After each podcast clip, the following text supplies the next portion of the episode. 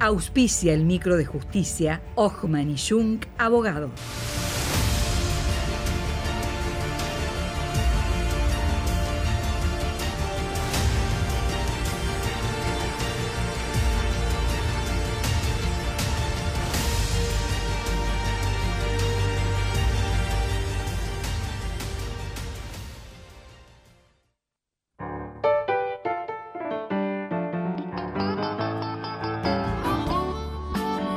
Fallos, tribunales, expedientes. En el 2000 también, Juan Cruz Varela. De justicia y otras malicias.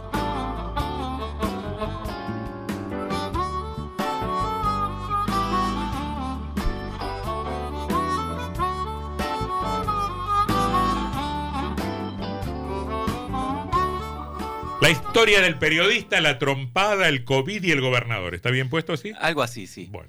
Eh, el protagonista de esta historia es. Que no sea una Jorge- porquería la historia porque la vendí tan bien. eh, es eh, Jorge Luis Valdés. Jorge Luis Valdés es un periodista de Concordia. Es un periodista un tanto marginal, digamos. Mm. Es dueño de una FM que se llama FM Records. Y mm, también es dirigente social, o se presenta como dirigente social, presidente de un frente social de desocupados de la provincia. En ese marco ha tenido algunos este, incidentes públicos, digamos, como aquel en el que en el 2009 le lo trompeó a quien era entonces intendente de Concordia, que es no es otro que el actual gobernador de la provincia, Gustavo Bordet. Eh, es muy confuso ese episodio. Bordet lo que dijo después de ese episodio lo denunció y lo que dijo es que este hombre lo estaba extorsionando para que, eh, porque decía que no le daba publicidad oficial y que este, también reclamaba una serie de subsidios para desocupados y demás en el del, del, este, frente. este En su rol de dirigente y no de periodista. Sí, eh, digamos. Lo, lo- Se lo ríe, Varela. porque lo extorsionaba, digamos, aparentemente. Se ríe, Varela. Lo extorsionaba ¿En serio como el tema? dirigente. Hubo denuncia eh, judicial, y Se lo ríe, Varela. reclamaba, eh, como periodista. Ujú. Eh, después tuvo otros episodios este, vinculados con, con, este, con incidentes judiciales. Mm. Eh, una vez fue denunciado por resistencia a la autoridad porque prendió fuego una moto en la calle. Ujú. Eh, de ese episodio fue condenado y después tuvo otro episodio cuando se trompeó con la policía Mm. eh, porque fue a, defender a su hijo que era detenido por la policía porque andaba en una moto sin patente. No sé qué le causa gracia. Todo lo dice No. con una sonrisa, Varela. Siempre anda al borde de la ley, nos quiere Siempre decir. al borde. Al Esta filo. vez, Al borde, pero del lado de afuera. sí, cruzándose para el otro lado. Esta vez eh, el señor fue denunciado por el municipio de Concordia porque dijo en los primeros meses de pandemia, estamos hablando de mayo del 2020, que eh, el municipio estaba escondiendo información sobre lo que estaba pasando en esos primeros meses de la pandemia. Vamos a escuchar un breve fragmento en el que este hombre explicaba después eh, qué es lo que había motivado la denuncia.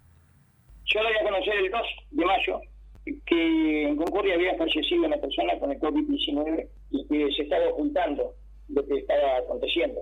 Sí. Y que eh, yo lo responsabilizaba al intendente de la ciudad de Concordia, el señor Alfredo Franconini, por la situación que se estaba viviendo y le exigía como ciudadano que, haga una conferencia de prensa para dar a conocer la situación que se estaba viviendo, para poner en conocimiento a la gente, mencionándole que no se le mienta. Y que yo tenía los papeles que comprobaban lo que yo estaba diciendo. Y después que yo saco esa información, empezaron a salir este, los temas del coronavirus de la gente que ha venido a Concordia, que ha, tenido un hisopado y que le ha dado positivo. Ahí empezaron a informar realmente.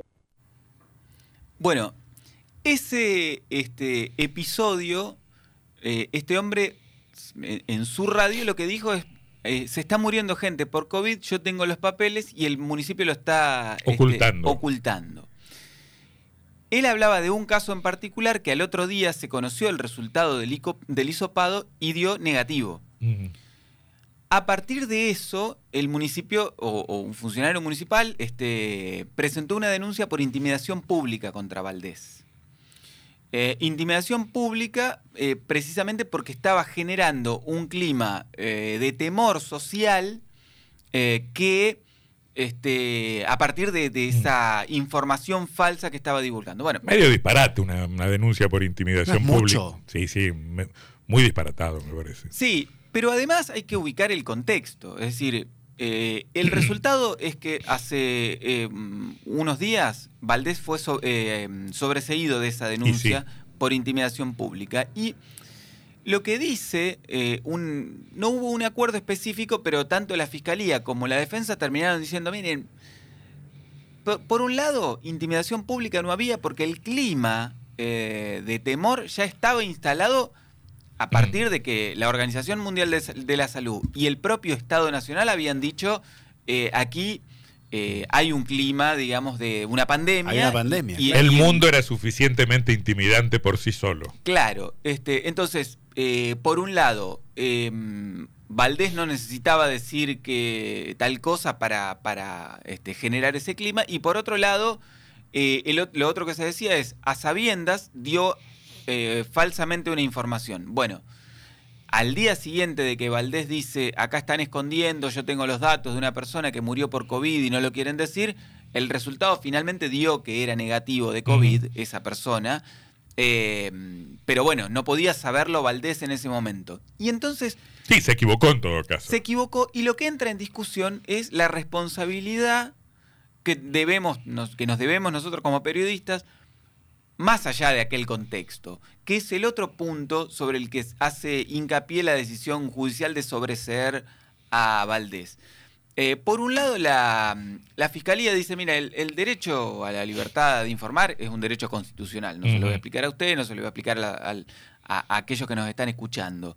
Eh, y la jueza dice, mire, acá pudo haber habido un, este, un actuar irresponsable de Valdés. Es decir, Valdés eh, confía en, el dato que le pasa a una fuente, este, uno como periodista debe, chequear los hechos y demás, eh, debe valerse más allá de, rumores, pero em, la libertad de expresión está garantizada por la Constitución.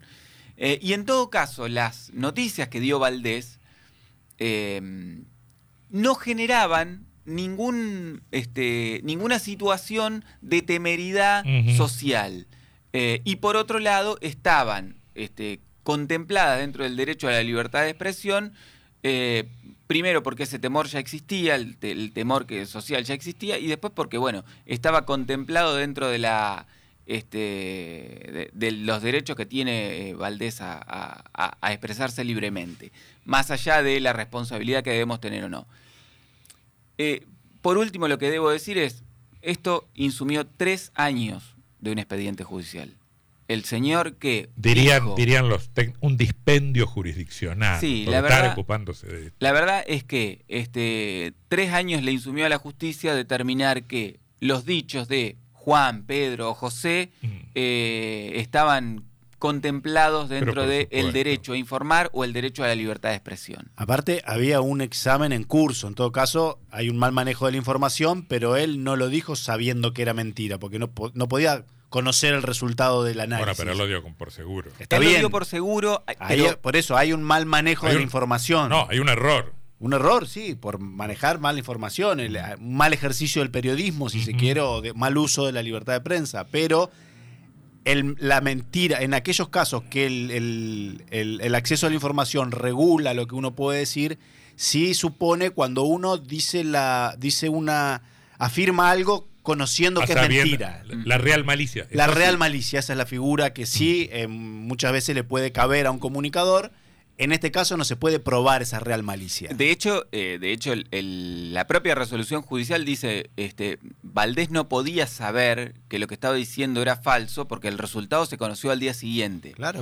Pero a mí me parece que lo que esto Tampoco, también... tampoco, tampoco podía saber que era verdadero. Sí, tampoco puede ser que era Bueno, verdadero. puede tener uno información desde adentro, pero Mm. de cómo la chequeás o demás, no lo sé. Por eso digo que hay un mal ejercicio del periodismo eh, mínimamente, pero hacer una causa judicial de eso parece un poco exagerado. Bueno, por eso yo lo primero que hice fue asociarlo con aquel, aquellos episodios que tuvo, tanto con este, con, en su momento con el entonces intendente y hoy gobernador Bordet y el resto de las causas judiciales. Me parece que hay este, en esta, en esta causa y en la denuncia que motivó todo esto, un trasfondo que tiene no solo que, no, digamos, no necesariamente que ver con el ejercicio del periodismo. Sí, eh, pues si juzgan al personaje.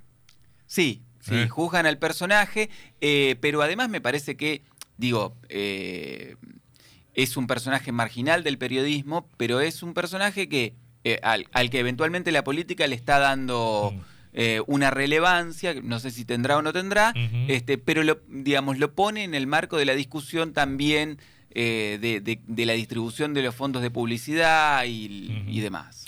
Juan Cruz Varela, el periodista, el COVID y la trompada.